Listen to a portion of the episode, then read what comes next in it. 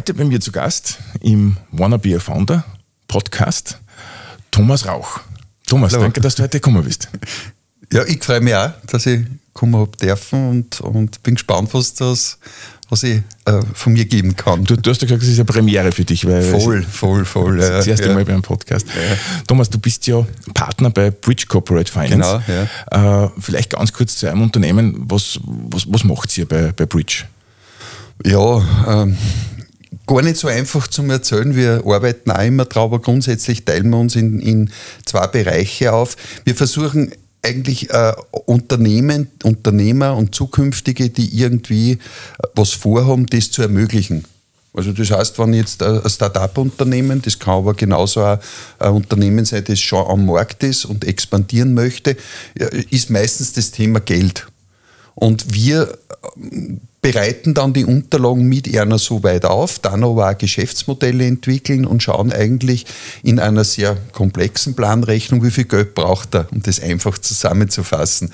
Und schauen auch, dass das alles stimmig ist, dass das alles zusammenpasst äh, und möglich ist vor allem. Und dann rechnen wir aus, wie viel Kapital der braucht und suchen dann die entsprechenden Finanzierungsinstrumente dazu. Das kann sein jetzt, äh, was ist Eigenkapitalgeber, Investoren, wir haben auch Investoren hinter uns äh, oder Banken, aber auch natürlich auch Förderungen, weil das Hauptziel sollte sein, dass man den Unternehmer dann trotzdem möglichst das Risiko rausnimmt. Also dass die ganzen Hoffnungen, eine persönliche wird immer da sein, aber dass er nicht Haus, Hof und was er vielleicht erben wird in Zukunft einsetzen muss fürs Unternehmen. Aber das heißt, äh, ihr, ihr, ihr begleitet und, und, und tut es auch beraten, äh, ja. aber ihr habt jetzt nicht irgendwie einen eigenen Fonds oder irgendwas, wo so ein Venture Capital Fonds ihr nicht. Nein, haben wir nicht. Nein, wir haben im Laufe der Zeit, wir sind jetzt schon 23 Jahre am Markt, äh, haben wir natürlich Investoren und Investorengruppen hinter uns und da wissen wir genau, was die wollen. Und ja, meistens findet man das, äh, äh den Deckel zum Topf, dann sage ich mal. Du, und, und nehmt ihr jedes Startup oder, oder kann zu euch jeder kommen und sagen, hallo, ich brauche eine Förderung und geht mit dir durch oder selektiert ihr da schon ein bisschen? Ja, wir selektieren schon. Also wir sind eher in der, im Technologiebereich. Also das, wo immer B2C-Plattform denken, das ist eher nicht unser Thema, ähm, weil ist, die Skalierbarkeit ist ja dann nur ein Rechenmodell drinnen, die man dann optimistischerweise annimmt und wir schauen da schon richtig, dass man andere äh, äh, machen. Wir sind eher im Maschinenbaubereich, Elektronikbereich. Wir haben natürlich auch in, in, der, in der Digitalwelt haben wir auch sehr viele Unternehmen, äh, die wir begleitet haben. Aber da geht es immer um technologische Lösungen.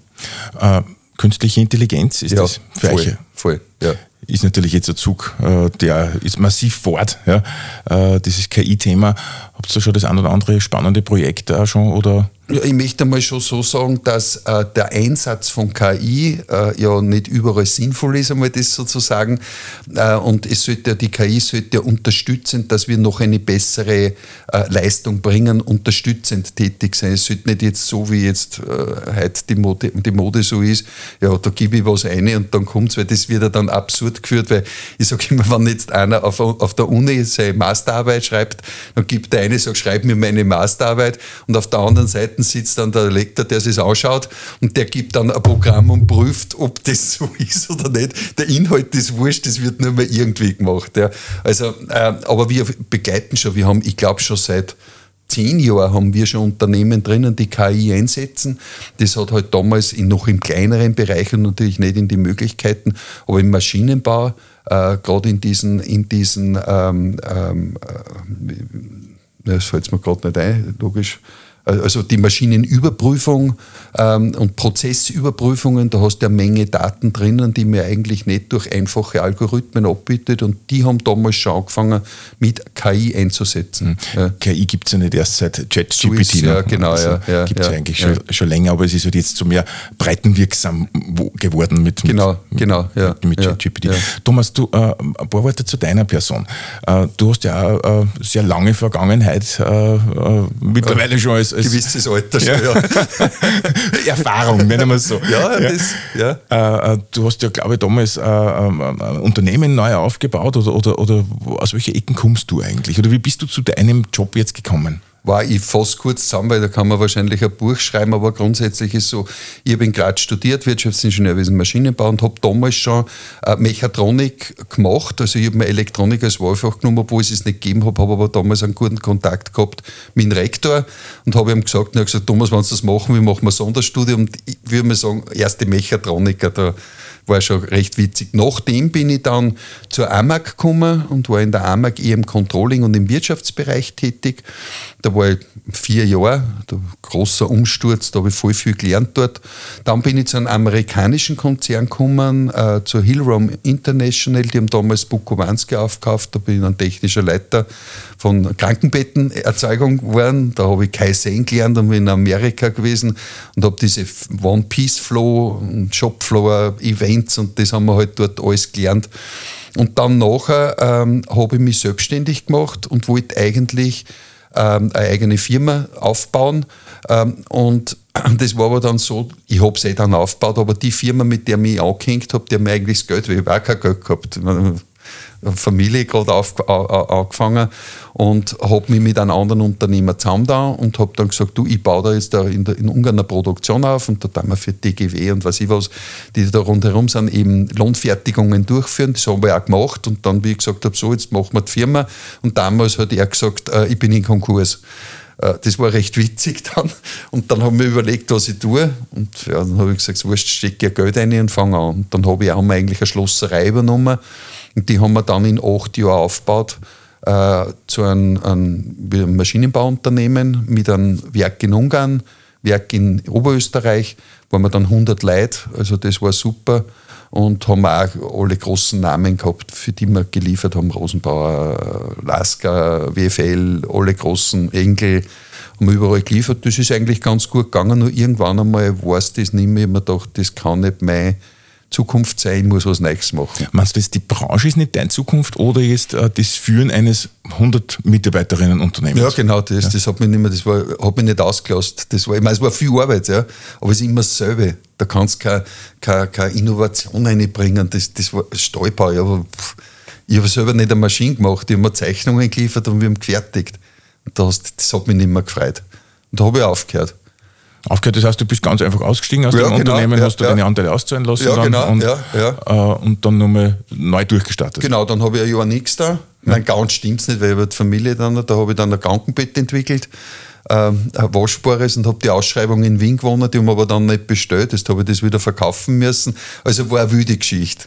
Und damals habe ich dann in Hannes Schimpelsberger kennengelernt. Okay. Zum großen eingefallen, hast du ein kleines Krankenbett reingelegt? Nein. nein, nein, nein. Nein, das war ja auch so eine ewige Geschichte, weil ich habe mal da so eine Entwicklung gemacht von Fenster. Also ein großes Fenster, stell dir vor, in einem, in einem Wohnzimmer bist daheim, da hat man jetzt große Fenster, sechs Meter mal drei Meter. Und wenn du jetzt rausgehst, den Garten hast du ein Tier drinnen. Und ich habe gesagt, ich möchte das ganze Fenster absenken. Und das habe ich damals nur bei dem Stallbauer habe ich das als Produkt entwickelt, dass das ganze Fenster abgesenkt wird und hast dann ganz einen freien Eingang. Aussehen. Kannst du das vorstellen? Das mit Absenken ist mir nicht ganz klar. Das ganze Fenster, die ganze Wand geht in den Boden rein. Okay, das heißt, du hast dann theoretisch, bitte schlag mich jetzt nicht, ja. wenn ich diese technischen nicht verstehe, aber du, du hast dann quasi sechs Meter in den Boden bohren müssen oder, oder baggern ja, genau, oder wie auch immer. Da hast du einen Köller eh drunter, ja. meistens, ja. Und da hat sich dann das Fenster. Eine, ja, genau. Eine verschoben. Ja. ja, und hast du das dann umgesetzt? Oder? Ja, sicher, es sind drei gebaut worden. Drei? Ja. und wo stehen die drei? Naja, eins ist in Südtirol und eins in Seefeld und eins, das andere ist auch in Italien unten. Das stelle ich, ja. stell mir aber tricky vor. Also jetzt so rein vom Konstrukt. Naja, da im Grunde genommen jetzt, ich habe das, ja. hab das dann in der Lot, aber nur mal, wie ich dann zum Hannes gekommen bin, mit dem ich jetzt äh, zusammenarbeite, mit meinem Partner, war eben dann so, äh, dass zu mir einer gekommen ist, der gewusst, dass ich das machen, der wollte den Vertrieb machen. Aber mir hat das nicht mehr gefreut. Und dann habe ich gesagt, ich verkaufe ihm das Ganze. Und dann habe ich gesagt, ja, was machen Sie dann? Sage ich, ich entwickle gerade ein Krankenbett. Und dann hat, hat der gesagt, er kennt wen, der eine Förderung macht. Und da ist der Hannes Schimpfesberger zu mir gekommen und hat mir die Förderung dann geholfen. Ich meine, ich habe es eh dann gemacht, weil ich der Techniker bin und darum machen wir jetzt auch noch FFG, so sind wir zusammengekommen. Hm. Und dann habt ihr beide gemein, gemeinsam die, die, das Unternehmen gegründet? Nein, nicht ganz. Also früher war das unter einer anderen Hülle, das hat Ready for Public Kassen und ich war eigentlich nur als Partner dann dort. Ich habe meine eigene Firma gegründet und habe dann mit dem Hannes zusammen haben wir FFG-Anträge gemacht bei die. Aber sind wir relativ schnell draufgekommen, dass das nicht die Ende der Fahnenstange ist, weil man ja nur ähm, äh, Planrechnung, das muss ja finanziert auch werden. Und damit ist bei uns das dann aufgegangen, wir gesagt, dann machen wir Planrechnung auch. Und da haben wir in Hackstein Markus, der ist jetzt Geschäftsführer von Watter, äh, was in Österreich, Europa, weiß nicht, ziemlich hoch. Und der Markus hat damals die erste Planrechnung gemacht, die auch auf der Uni in Linz vortragen wird. Glaube ich nur immer. Und die hat sich natürlich jetzt in den Jahren nur viel diffiziler und viel feiner entwickelt und auf der bauen wir jetzt da immer alles auf, um ihm das ausrechnen. Genau. Was, was mich jetzt interessiert, diese, diese menschliche Beziehung zwischen dir ja. und, und, und dem Hannes, weil du kommst ja aus dem technischen Bereich ja. und, und äh, bist ja sehr kreativ, was man da jetzt so äh, gehört hat. Äh, und der Hannes ist halt, äh, kommt aus dem Bankenbereich. Genau, das, ja, ja, ja. Und wie, wie hat denn das dann zusammenpasst? Also äh, ist der Hannes dann eher der Bremser gewesen und hat gesagt, na, das geht sich nicht aus mit der Finanzierung und du vielleicht eher so derjenige, der, der so der innovativere Geist oder, oder hat es da nie äh, ein Thema gegeben zwischen euch zwei? Äh, nein, eigentlich nie. Also wir sind ein altes Ehepaar. Also wir verstehen uns gut, sind ganz unterschiedlich, wirklich ganz unterschiedlich, aber es passt gut zusammen. Stell dir vor, ein Unternehmer kommt zu uns und der ist dann in der Produktion oder in der Technik drinnen, weil das sind ja die, die wir selektieren. Dann bin ich der Ansprechpartner, weil ich helfe ja dann das Geschäftsmodell aufstellen. Ich helfe dann, wie die Produktion, wie das alles ist. Und dann irgendwann einmal, wenn es ums Finanzieren geht, mit den Banken reden oder mit den Förderstellen, da kann ich nicht reden mit denen. Weil das halte ich nicht aus. Aber da ist der Hannes dann der Richtige dafür.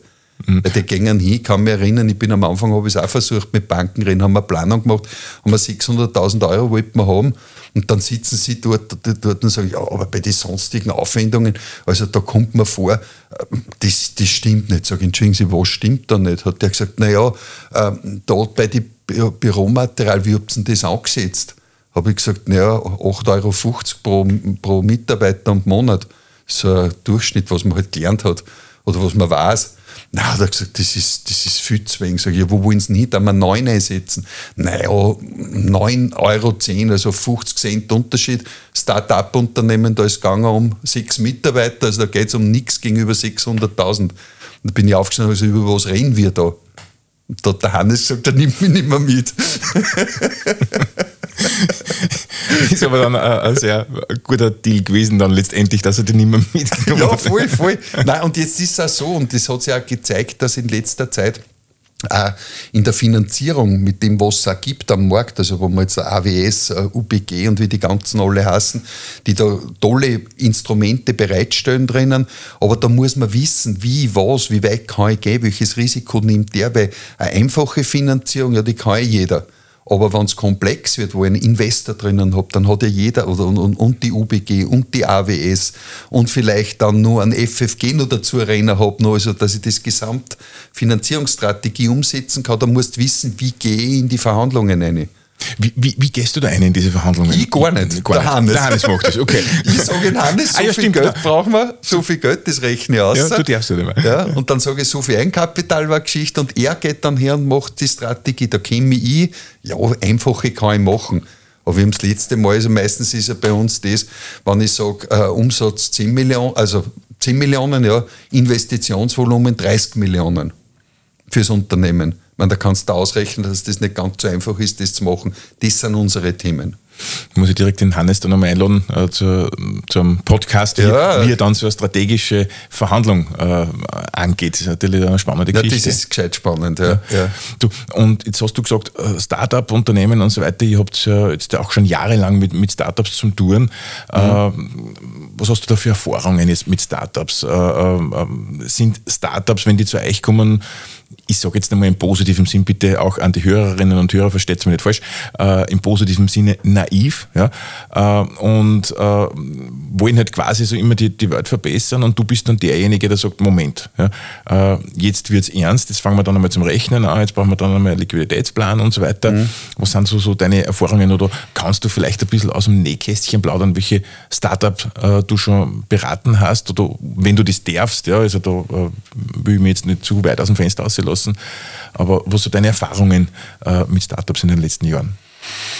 Boah, wir haben sehr viele Startups. Ich habe jetzt erst schon gesagt im Vorfeld, ich schätze mal, dass wir um die 300 bis jetzt schon mal gestartet und auch die Finanzierung gemacht haben, weil wir fangen ja bei Null an und wir holen es dort ab, wo es sind. Manche kommen mit einer Technologie und haben dann irgendwelche Vorstellungen. Du weißt, die Digitalisierungstechnologien, das geht von Hundertsten ins Tausendste. Ähm, ich würde mal sagen, man muss unterscheiden. Es gibt welche, die kommen von der Technologieseite, der andere hat eine Idee, der kennt sich technisch gar nicht aus. Ähm, ich, ich sage immer so, das Verständnis dafür aufzubringen, ich, ich habe immer so ein Modell, ich nenne das ein Dreiecksmodell.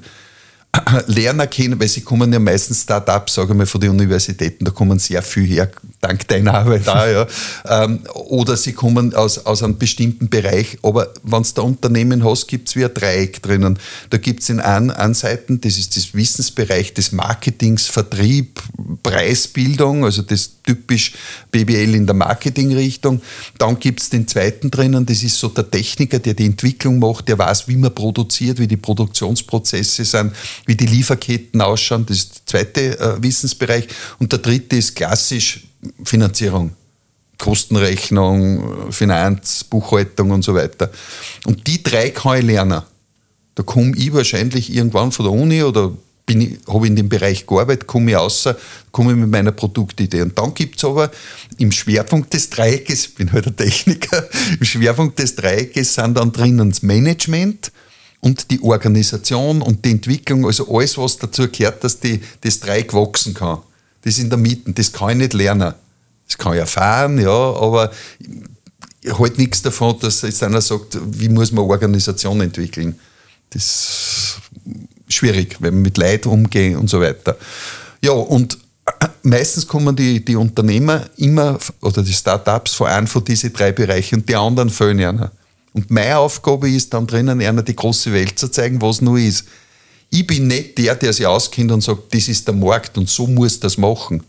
Also ich bin nicht der Berater. Äh, ich sage immer, Berater ist falsch. Ich bin ein Unterstützer. Durch meine Erfahrung, die ich habe, kann ich so viele blöde Fragen stellen. Ich nenne es echt blöde Fragen, äh, die eben dann den Unternehmer dazu bringen, nachzudenken. Und dann geht er her und macht plötzlich dann einmal Kundenlisten. Und dann überlegen wir uns gemeinsam und sagen, ja gut, du verkaufst das, das war eine Zielgruppe für dich, aber wen redst du dort da in der Firma? Wer ist denn? Im Zugang kann der entscheiden auch. Also so ein bisschen Bayer-Persona in die Richtung, wird dann schon angewandt, dass man einen richtigen Kunden und so bauen wir auf und da führen wir durch. Jetzt hast du zuerst, hast du zuerst gesagt, äh, dass eine Organisation aufzubauen, äh, man nicht jetzt per se lernen kann. Mhm. Ja? Äh, entweder du bist der Typ dazu, bist empathisch, äh, genau. äh, lebst die ganze Unternehmenskultur ja. aus der Vision und so weiter, ziehst da die Mitarbeiterinnen mit. Ist dir das schon mal passiert, dass ein Startup einmal gekommen ist, eine grandiose Idee, ja, zukunftsträchtig, schaut wirklich noch, noch, noch einem guten Geschäftsmodell aus, aber wo du sagst, Organisationsaufbau negativ. Ja? Äh, dass du vielleicht sagst, vom Menschen her, vom Typ her, wird der das nicht, nicht, nicht standbringen. Ist dir das sowas schon mal passiert oder, oder, ja, oder und was, was sagst du dann zu dem? Genau so. Genau so. ich sage es wird er nicht schaffen, sie sich wen dazu nehmen. Ja, also das heißt, man sucht dann äh, von eurer Seite her. Wir sagen ihm, er soll sich wen suchen, weil was der Personalbüro äh, sind wir nicht. Aber wir sagen, er soll sich einen, einen, einen Partner. Es kann ja auch sein, zum Beispiel bei einem Start-up-Unternehmen, das habe ich neulich jetzt gerade gehabt, es sind zwei hervorragende Burschen, super Idee, sind am Markt schon drinnen. Du, wenn du denen ins Büro reinkommst, da schaut es aus, wie wenn sie eine Bomben zerrissen hat. Dann habe ich halt gesagt, er soll sich am besten eine 50, 55-jährige ehemalige Füßsekretärin nehmen, die rennt ihm die Rechte einer führe. Weißt, die bringen eine Ordnung rein. Ja. Die kriegen das selber nicht, die sind ja super, das ist alles, alles klasse. Aber du brauchst halt immer, immer in ein Unternehmen, wenn es die Start-up kommen, dann kommen drei her. Jeder in sein lässig, gute Idee, alles super, alles klasse. Und die arbeiten dann und jeder hilft in anderen und gibt es keine Organisation. Ich frage immer am Anfang, macht so ein Organigramm für euch ein Unternehmen? Klassisches Organigramm. Dann machen sie auch Kastleine. also, ja, eh, jetzt eh, ja, aber in Zukunft, welche Aufgaben? Und da arbeite ich mit auch Abteilungen auf, dass sie mal verstehen, was sie da in Zukunft entwickeln und was brauchen, weil woher sollen sie es denn wissen? Es kann natürlich dann passieren, hat man schon bei den ein oder anderen Startup gesehen, dass die wachsen, wachsen, wachsen, noch immer keine Organisationsstruktur dann letztendlich haben und dass die dann gleich einmal 30, 40 Mitarbeiter haben und dann die Mitarbeiter in die Organisation kommen und nicht wissen, was zum tun haben, welchen, welchen Leader das unterstützt sind, wie auch immer. Das kann natürlich dann passieren, wenn man es von vornherein nicht mitdenkt. Genau. Also die Sache ist einfach, ich meine, Start-up-Unternehmen, wo alle zusammenarbeiten, das ist eine eigene, eigene Struktur, eigene Organisation. Nur der Wandel, und das ist dann das Schwierige, dass sie sich dann umwandeln in eine ordentliche Struktur, wo ich sage, okay, das muss operativ, das müssen Standardprozesse sein und nicht jeder redet mit und irgendwas. Also dieser Wandel von der Start-up-Kultur, das ist für mich eine eigene Kultur, äh, Start-up-Kultur dann rüber in eine, in eine nachhaltiges Organisationsstruktur, er kann sich nicht immer um alles kümmern, er muss ja was abgeben dann, muss was standardmäßig, auf das muss er sich verlassen. Das Mikromanagement muss er dann einmal auf, aufhören.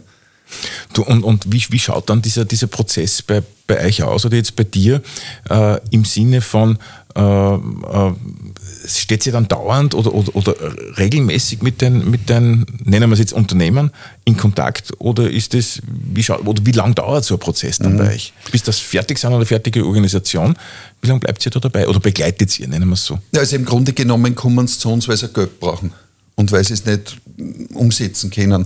Und eigentlich ist das in dem Bereich eine Projektstruktur. Ähm, ich sage jetzt, ich will jetzt keine Prozent nennen, viele reicht es dann, dass sie das Geld haben und wenn sie wieder ausgehen, kommen sie wieder. Ähm, es sind äh, ein paar, die immer wieder zu uns kommen und immer wieder Updates wollen und wo wir auch so, so ein bisschen äh, ja, die Papas und Mamas dabei sind, wo wir es ein wenig betreuen und ihnen ein wenig sagen, weil wir sagen wirklich denen, was Sache ist. Also ich mache keinen Auftrag, wenn es mich nicht interessiert oder auch Bridge macht es nicht. Wir teilen jeden Auftrag, der reinkommt. Es gibt Themen, die mich gar nicht interessieren oder den Hannes nicht interessieren oder die Maria nicht interessieren. Dann macht es einer, den es interessiert. Und wenn wir keinen finden, dann machen wir es nicht. Du, und, und, aber das ist, stelle mir auch schwierig vor, äh, wenn dann äh, die Leute erst wieder kommen, wenn sie eine Finanzierungslücke haben. Äh, wie wie geht es ja dann mit dem um? Äh, man, da musst du zaubern, Kinder dann. Zuerst schimpfen einmal. Zuerst einmal eine drüber und Ja, genau, genau. Ja. Nein, ich meine, die wesentliche Geschichte ist ja das, Finanzierung ist ja das, dass er seine Liquiditätsrichtung nicht im Griff hat. Und wenn die das auch nicht kostet, alles, wir kosten auch Geld. Wir leben ja auch natürlich, wenn der die Finanzierung hat, sagt, jetzt fahr ich einmal los. Geschickt war halt drinnen, wenn wir immer gleich vom Anfang da sind, dass man die Buchhaltung richtig integriert. Äh, das heißt also, dass ja, die meisten kommen halt, das sind Techniker, die bringt die Zettel irgendwo in, Buch, in, in, in, in so einen, einen, einen Steuerberater hin. Im Steuerberater sitzt der Buchhalterin und die bucht halt nach dem Rahmen. Ob das jetzt das ist, was er will oder nicht, also da machen wir immer dann mit einer, wenn sie es wollen, wie die Planrechnung aufgebaut ist, genau auf dem Kontoklasse, wie er das er versteht und auch damit arbeiten kann. Weil die meisten buchen dann irgendwas, der kriegt dann die Saldenlisten, kann mit dem gar nichts anfangen. Das ist auch so ein Thema, das wir wirklich in diesem Planrechnungsaufbau mit ihm machen, weil wir Schritt für Schritt vorgingen und er auch dann in unserem Planrechnungsmodell drinnen versteht, wie eigentlich ein G&V wie, was ist Liquidität? Also er versteht ein G&V, ein Cashflow, eine Bilanz drinnen und auch was für Einflüsse hat, wenn er das Konto eine hat, wenn er Anzahlung hat, wenn er das Projekt früher anschließt, wenn er Teilrechnungen macht, das können wir alles abbilden, dass er sieht, wie sein Geschäft funktioniert.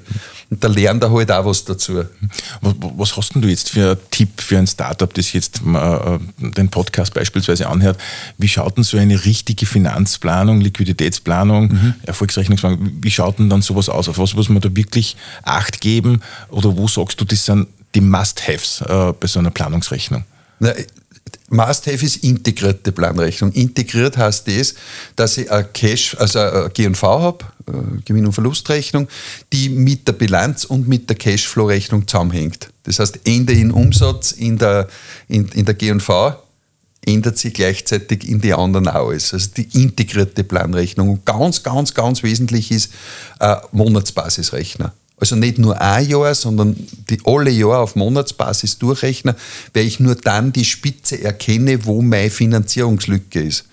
Weil die kommt ja außer entweder, entweder ich habe ich hab einen, einen Verlust am Anfang, weil ich halt noch nicht den Umsatz fahre. Das heißt, ich muss eine Verlustfinanzierung einbringen. Dann habe ich drinnen, ich muss mir mein Lager aufbauen. Das heißt, es kann jetzt wirklich ein Lager sein, wo ich Vorräte habe, aber auch meine unfertigen, weil ich die Projekte jetzt vorfinanzieren muss. Und dann äh, äh, habe ich nur Investitionen. Das sind so die Sachen, die Investitionen können in, in, in Kredite ein, logischerweise, und die müssen wir fristenkonform machen. Nicht, wenn die Kredite dann, äh, wenn, dass das zusammenpasst, weil sonst kommen in ein Liquiditätsloch.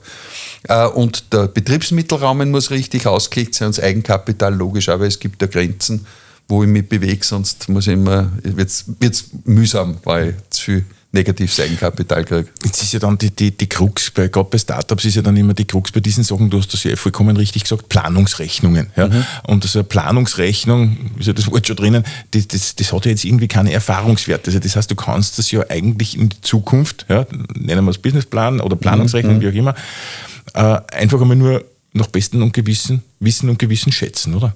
Nein, schätzen ist falsch. Ja. Äh, weil äh, es gibt ein bestimmtes, gehen wir mal davon, ziehen tut ja alles über den, über den Umsatz. Ich sage mal, das ist mal das wesentliche Argument. Wie viel kann ich denn von dem Produkt verkaufen und alles andere hängt hinten. Und da stellt sich die Frage, wie schaut mein Vertriebsmodell aus? Und da kann ich sehr wohl bestimmen.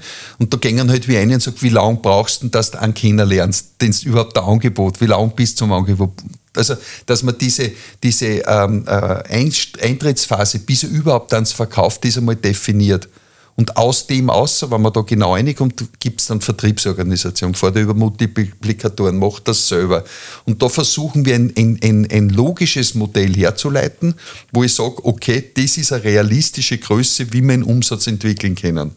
Und an dem hängt logischerweise dann alles dran. Materialeinkauf, dann geht es eben darüber, wie machst du dein Lager äh, kaufst in, in Silo-Lager, fühlst die Mau, wie viel musst du nachbestellen, wie groß wird das, komme ich auf das drauf, wie lang dauert das Projekt und so weiter. Das heißt, so gängen wir durch.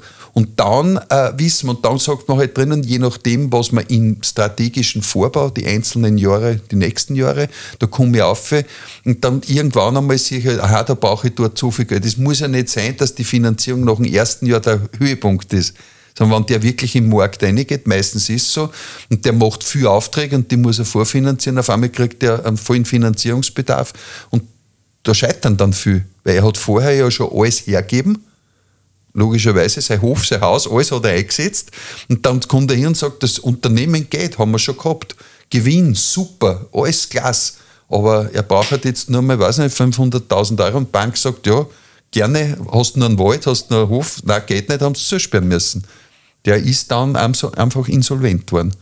Und das ist eine Sache, die wir eben in Zukunft mit ihm durchgängen. Klar, wie du sagst, also schätzen ist nicht richtig, sondern wir entwickeln es logisch aus und sind aber sehr konservativ in dieser Einstellung. Ganz konservativ. Das heißt, du schaust oder, oder, oder das Beste ist eigentlich, wenn ein Startup dann zu dir kommt oder Gründerin, wurscht, ja, äh, dann zu dir kommt und hat eigentlich schon ganz klare Vertriebsvorstellungen. Nein, die entwickeln wir mit ihm auch. Entwickeln Sie ja gemeinsam? Sehr klar, machen wir. Ja. Also das heißt, wir fangen dort, wo er kommt. Das dauert halt dann länger, logischerweise, aber wenn einer einen Vertrieb, aber wir prüfen das auch noch, ob das geht. Und da gebe ich da schon recht drinnen, dass im Grunde genommen, bei ich vier schaue jetzt, wir machen immer fünf Jahre, immer. Und bei fünf Jahre vier schaue, das ist Glaskugel lesen. Ich weiß ja nicht, ob der am Markt zu einer kommt. Aber was wir haben drinnen ist, dass wir einfach Spitzen ausrechnen und einer konservativen Annahme der hat einmal die nächsten drei Jahre kein Problem mit der Finanzierung. Hat er nicht. Wenn sich dann was ändert, wir müssen ja Roll-up und alle Jahre wieder das neu aufbauen und schauen, wie es geht. Manche machen dann eine Strategie im, im Vertriebänderung, weil die Annahme nicht richtig war. Aber da bauen wir immer wieder auf. Aber er hat das, das finanzielle Problem nicht, weil wir weiter Viere schauen viel mehr einholen. Und wie schaut denn dann, wenn man es wenn so global sagen kann, wie schaut denn dann so ein ideales Finanzierungsinstrumentarium dann, dann für dich aus, äh, unter diesen Parametern, die du jetzt da gerade gesagt hast? Also äh, wenn der jetzt herkommt und, und ihr entwickelt mit dem ein schlüssiges Vertriebskonzept und ein schlüssiges Marketingkonzept, mhm. äh, was sind dann die nächsten Steps? Gleich einmal sofort zu einer Bank oder, oder, oder geht man dann äh, in Richtung Förderstellen oder, oder gleich Investor? Äh, weil da gibt es ja dann eine Finanzierungslücke de facto. Genau, die ja. ist, ja, ja, ja. Wie schaut dann so eine Art, äh, oder wie schaut dann die ideale, das ideale Finanzierungsstrategie dann letztendlich aus? Ja, grundsätzlich ist so, dass der Unternehmer ist, ist unserer Meinung äh, nicht sein ganzes Eigenkapital einzahlen soll, was er hat. Also nicht gleich, er braucht nur ein bisschen was im äh, äh, äh, äh Reserve, ein Jausal braucht er noch. Also nicht alles ausgeben. aber was auf alle Fälle sein muss natürlich, ist, dass ein GmbH die Stammeinlage muss er voll drinnen haben. Und je nachdem, ob sein Geschäftsmodell weil jetzt noch mehr Eigenkapital braucht, müssen wir die Investoren finden, die Eigenkapital einbringen. Meine, wir haben natürlich die UBG noch drinnen mit den Stille. Äh, äh, ähm, Sachen mit die, glaube ich, sind es wieder 75.000 Euro. Das ist eine super Sache, auch 50.000, also das ist ganz lässig. Äh, aber es gibt nicht viel Eigenkapitalaktionen, die in, in über AWS, UBG und so weiter, ist wenig. Ähm, da müssen wir dann Investoren suchen. Das heißt, aus dem Modell, was wir haben, müssen wir mal schauen, dass das Eigenkapital abdeckt ist mit Investoren. Und dann geht es genauso, gibt es langfristige Investitionskredite und Betriebsmittel. Dann gibt es Förderungen noch dazu und das wird eben zusammengestellt, wie es passt. Und dann fangen wir eigentlich einmal an, dass wir zu Banken gehen, weil das ist immer der erste Schritt. Du, du hast gerade gesagt, äh, mit, auf zwei Sachen was braucht.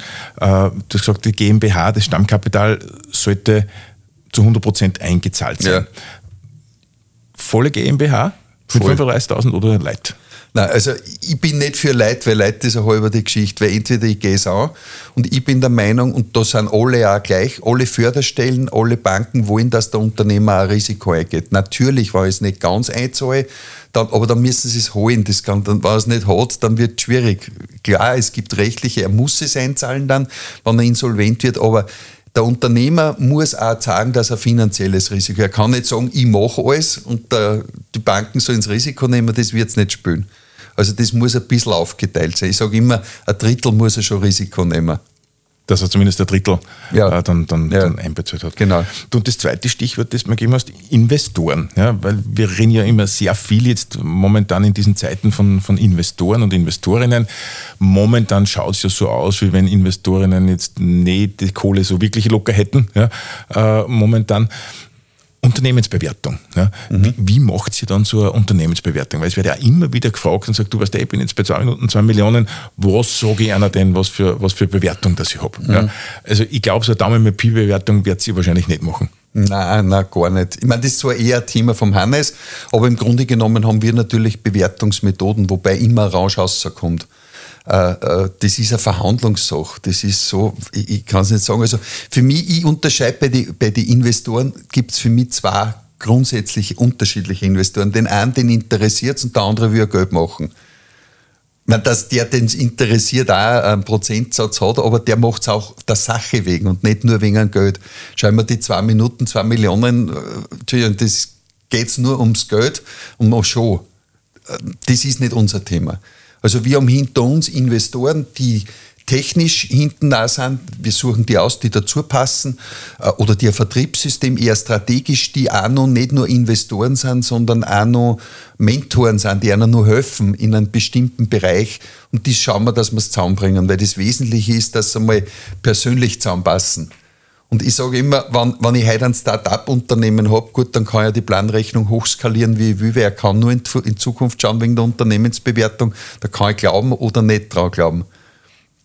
Aber wenn der wirklich so skaliert, wie sie es meistens darstellen, dann ist es sehr wurscht, ob er jetzt 55 Prozent hat oder, oder 56, vollkommen wurscht. Weil, aber er hat es ja noch nicht. Also das Bärenfell vor zu zerteilen das, ist, das sind Verhandlungssachen dann einfach. Da gibt es ein Modell dazu, wie es berechnet wird.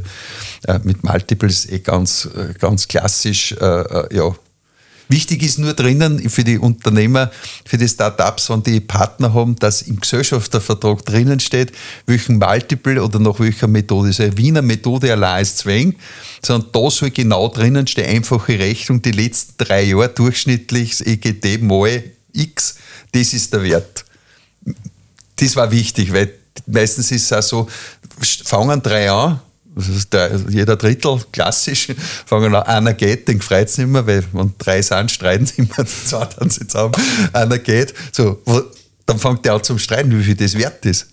Es gibt kein Modell im Gesellschaftsvertrag, also gibt es nicht und das ist äh, ein Horror, es zerstört Unternehmen. Hm. Das heißt, du sagst aber auch, dass man, dass man das im Gesellschaftsvertrag dann schon so darstellen sollte. Voll, also das ist ein wichtiges Thema. Wir sind jetzt nicht Juristen, da haben wir Juristen bei uns, aber wir wissen also nicht, wie der Hannes, typisch Thema vom Hannes, wie ein Gesellschaftsvertrag aufgebaut wird, äh, wie ein Geschäftsführervertrag aufgebaut wird, also die vertraglichen Geschichten, auch dann auch mit den ganzen Investoren, wie die einzahlen und in welcher Form die einzahlen. Da ist der Hannes, der liest sich das durch in Zusammenarbeit mit unseren äh, Rechtsanwälten oder mit anderen, wurscht. Hm. Das heißt, die Satz dann bei der Vertragsgestaltung dann dabei. Voll, ja, mhm. genau. Du, und und äh, bei den Investoren arbeitet ihr dann nur mit, ich sage jetzt einmal, regionale, nationale oder auch mit internationalen Investoren? Nein, nur regional. Regional. Also nur Österreich. Mhm. Österreich, regional Österreich, ja. Ja, ja, ja. Hat natürlich dann ein gewisses Qualitätskriterium, auch wenn äh, mit euch gemeinsam das Ganze äh, auch entwickelt wird, konnte man vorstellen, auch bei den Investorinnen. Ja, ich glaube, dass wir nach unserer Zeit jetzt relativ bekannt sind und die kennen uns und die wissen, dass das, was wir liefern, Qualität hat. Ja, mhm. genau. Thomas, äh, muss ein bisschen auf die Zeit schauen. Passt. Äh, Hast du sonst irgendwelche Tipps ja, in, in, in, Richtung Planungsrechnung, Liquiditätsrechnung, Bewertungen, äh, schieß mich tot, also rein der betriebswirtschaftliche Aspekt von, mhm. äh, für, mhm. für Startups, die zuhören? Naja, ich meine, wichtig ist halt, dass er sich mit, der, mit einem, einem, einem, Steuerberater ordentlich austauscht und den Steuerberater dazu bringt, dass er nicht nur Steuerberater ist, sondern auch alle Monate ein Ergebnis liefert. Äh, weil normalerweise bucht der Steuerberater, dass die Vorsteuer und die Umsatzsteuer abgebucht wird und erst am Ende vom Jahr weiß dann, wo stehst. Also du buchst übers Jahr auf, wenn man jetzt gerade das Geschäftsjahr mit 31.12. hörst auf, dann ist irgendwo so, wenn er schnell ist, im April, Mai, äh, hast dann das Ergebnis vom vergangenen Jahr. Also das ist ganz, ganz schlecht. Wichtig, Liquidität sowieso immer schauen, aber das sehe ich eher am Konto. das ist, Vorschau war auch nicht schlecht, wenn sie hätten. Aber, aber das Wesentliche ist, dass er den, den äh, Steuerberater auch dazu findet, dass er alle Monate ein klares, echtes Ergebnis hat. Das, das ist für mich ist um und auf, sonst kann das Unternehmen nicht steuern. Der muss wissen, wo er steht. Thomas, wie seid ihr erreichbar? Äh, oder dass wir nur einen kleinen Call to Action machen? Okay, äh, ja, einfach anrufen. Einfach. Internet sind wir eh, Bridge Corporate Finance äh, anrufen. Wir sind da ganz unkompliziert. Es kostet nichts, wenn wir uns zusammensetzen und einmal das erste Mal, äh, äh, wenn jetzt einer zu mir kommt und sagt, was kostet der Businessplan, sage ich, wir machen keinen Businessplan. Das ist ein Teil dazu, ja. Den brauchen wir. Wir machen mit dir Geschäftsentwicklung und zeigen dir deine Zukunft auf. Äh, komm vorbei und erzähl uns einmal und dann machen wir das Angebot. Weil ich kann nicht sagen, was wir alles tun müssen. Viele haben schon einen super Businessplan, auch eine Planrechnung, toll, gehört nur ein bisschen umbaut, Kleinigkeiten da haben wir nicht viel Arbeit. Aber andere, der kommt halt mit gar nichts. Der hat eine, äh, ich habe mal einen gehabt, der hat einen Staubsauger, das war das Beste überhaupt. Der ist gekommen und hat gesagt, eine gute Idee, ein Staubsaugerdüsen macht, also den, was du vorne den hast. Und das ein Dreieck. Und geht dir das nicht an, hat er gesagt, Thomas, wenn du zwischen die Viers durchfahren musst beim, beim Sessel, da kommst du nicht durch und das geht nicht. Er hat nicht, das so zusammengeht, also ein Keil, der zusammengeht mit Federn drinnen. Und dann habe ich hast du eine Zeichnung? Kann mir nicht vorstellen. Hat er Word-Zeichnung gehabt. In Word hat er es zeichnet gehabt. Und dann habe ich gesagt, ja, ist super, aber wenn du jetzt drinnen bist, weißt, dann geht das mit der Feder auseinander, es wird wieder hocken und wie kommst du wieder raus? Da spricht natürlich dann gleich der Techniker bei dir aus. Gell? Ja, klar, das muss ich gleich, gleich testen. Das war die volle Garde. Ah ja, hat er gesagt, na, dann gehe ich wieder. Hat er es dann nicht mehr gelöst gehabt? Oder? Nein, das, das, der hat, das war einer, der hat gesagt, er hat 999 Ideen nach, nach dem Umsetzungsgrad äh, hat er geordnet und das war eine, sage ich, hoffentlich eine von ganz unten und nicht eine von ganz oben. Du, jetzt hast mal ein Stichwort hast du jetzt wirklich noch geben. Äh, wenn der 999 Ideen hat, das bringt mir sofort wieder auf, auf, äh, auf Schutzrechte. Ja, ich habe ja in, in Udo Gennari schon gehabt in, in der letzten Staffel. Der ist gut, ja. Äh, ja, Udo Gennari ist ja Koryphäe in dem, in dem Bereich. Aber was sagst du, äh, ist ein, ein Schutz einer Idee, sei es jetzt ein Patent, ein Gebrauchsmuster, whatever, ist es wichtig ja, für dich jetzt als, als Business Developer oder sagst du, egal, Hauptsache wir sind First Mover? Ich schicke ihn zum Udo. Nein, ich kann das nicht. Das ist eine eigene Disziplin ist drinnen. Disziplin, ja. Ich bin der Meinung, äh, wir sind, vor Jahren, ist meine persönliche Meinung, äh, war es wichtig, dass du das machst. Aber ich glaube, wir sind jetzt so schnell in diese Evolutionsschritte drinnen, dass es viel wichtiger ist, dass du Nasen vorn hast, wie dass du schaust, dass du das Alte aussicherst. Das glaube ich halt einfach. Ein hervorragendes Schlusswort. danke. Thomas, danke, dass du dir Zeit genommen hast. Hochinteressant, spannend. Ja, Herzlichen ja, Dank fürs ja. Kummer und ja, alles Gute für die Zukunft mit deinen Startups. Danke und sehr lieb äh, und danke für die Arbeit.